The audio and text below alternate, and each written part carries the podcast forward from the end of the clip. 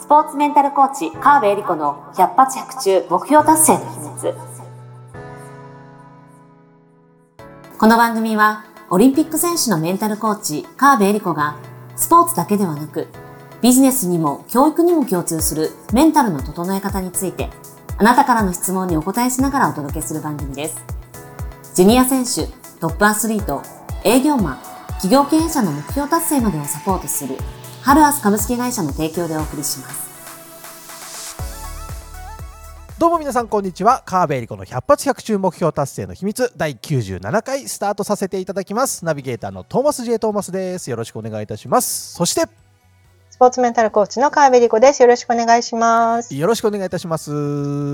いや、エリリンのあの先週のね、あのバースデーのお祝いの会、うん、お祝いの会になっちゃってますけど、はい、お祝いの会。なんかすごいスペシャルなあの告知をいただいて、はい、LINE の方から届く動画動画講座、うん、めちゃくちゃためになりますし、あとあれですよねあの先週言ってた 3, 3日間チャレンジのやつが今日からスタート？そう。今日からスタート超楽しみです。夜8時ですもんね。そうなんです。まだ間に合うと思うんで、はい、ぜひ、ね、い やまだやばいと思う。そう、うん、参加してないって方はぜひ参加していただければ、ちょっと日またいでからこれ聞いたって方はあの動画視聴もできるそうなので、うん、今から多分遅くないと思いますので、はい、あの登録いただければと思います。はい、はい、というわけでちょっとなんかワクワクから始まった2月なわけですけれども、うん、えー、今日はですねあのまあリスナーの方からの相談いつも通りですけども相談に答えていただこうと思います。はい、はい、じゃあ今日の相談こちらです。はい、えー、テニスをやっています。コーチからネガティブだと言われてポジティブに捉えようと思っているのですが、なかなかそうできません。一流の選手はどういうふうに考えて行動しているのでしょうかということです。はい。ありがとうございます。あのー、ね、まあアスリートに限らずだと思いますけど、ポジティブに物事を捉えましょう、はい、とよく言われると思うんですよね。ねポジティブに考えた方が良さそうな感じはしますよね。そう。で、えーと、この相談者の方が、まあ、ポジティブに捉えようとするという時に、はい、なんていうんですかね。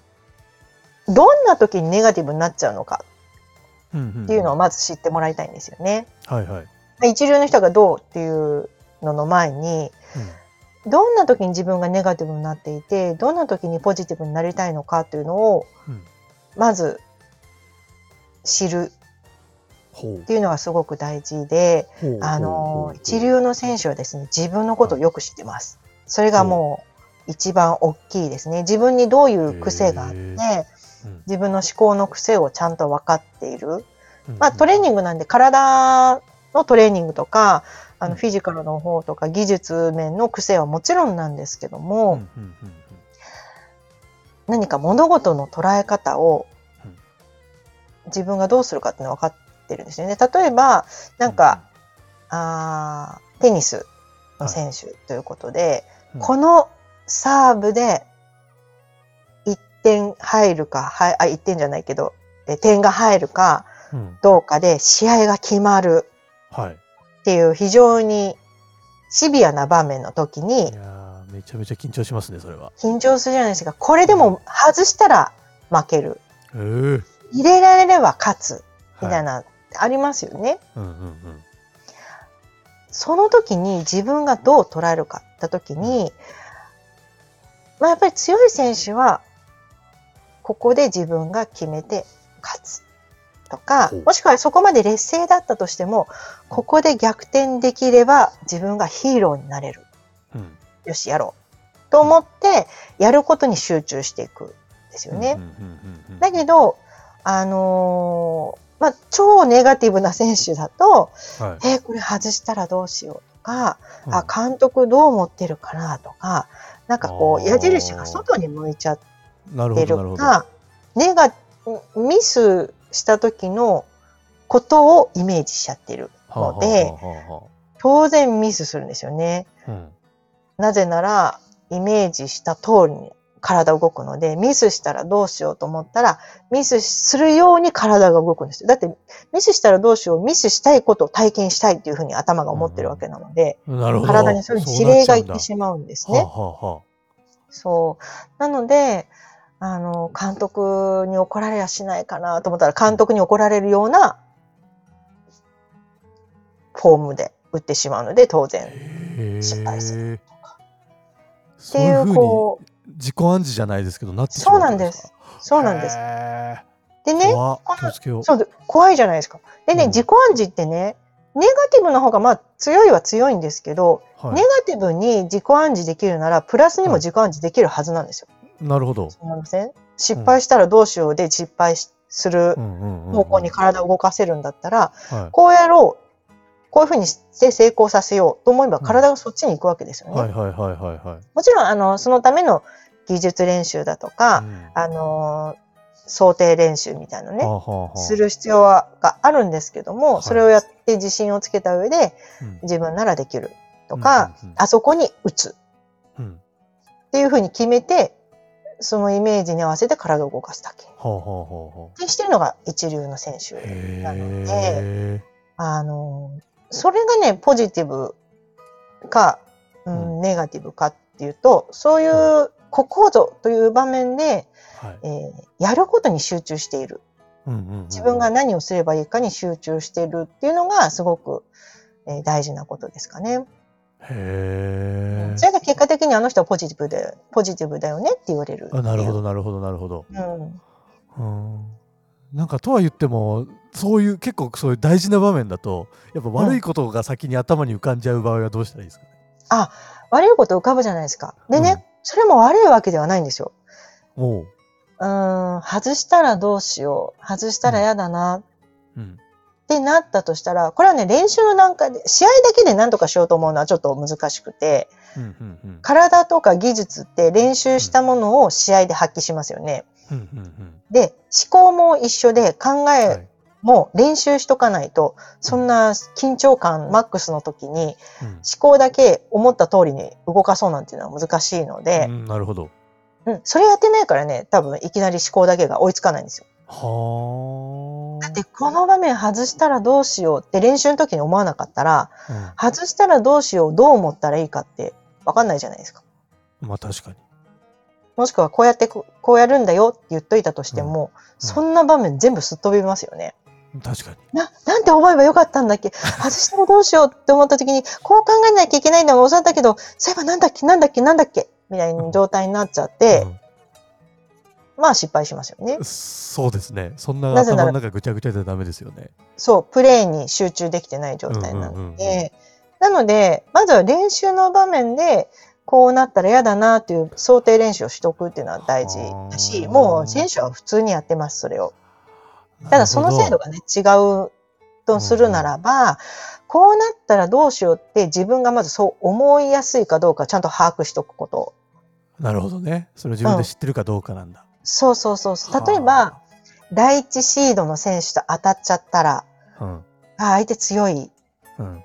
どうしよう、自分、もう例えば前年度優勝選手と1回戦目で当たる、うわどうしようと思うだろうなと。いうのを想定したとしたら、思った時になんて考えられれば自分がいつも通りにプレイにできるかっていうその想定をしておくっていうことですね。こう思えばいいって答えがあるわけではなくて、はい、そう思ったとしたら、それそこそこさあの去年の優勝者を倒したら、その後は流れに乗れるな。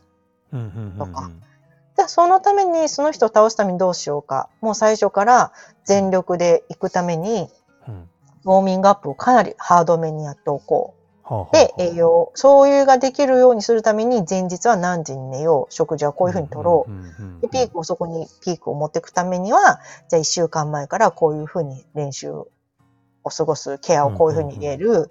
で、練習、想定練習をこういうことやっておく。っていうのを全部を総合してやっていくから、強い選手当たっても、ああ、どうしよう、強い選手、本当にこうなった。あ、緊張する。どうしよう。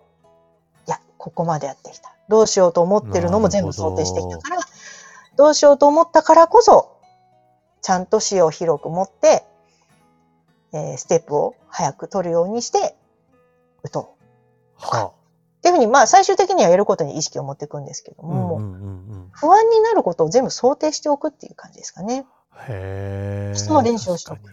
そういうことなんですね。うん。いや、想定めちゃくちゃ大事っすね。そうなんですよ。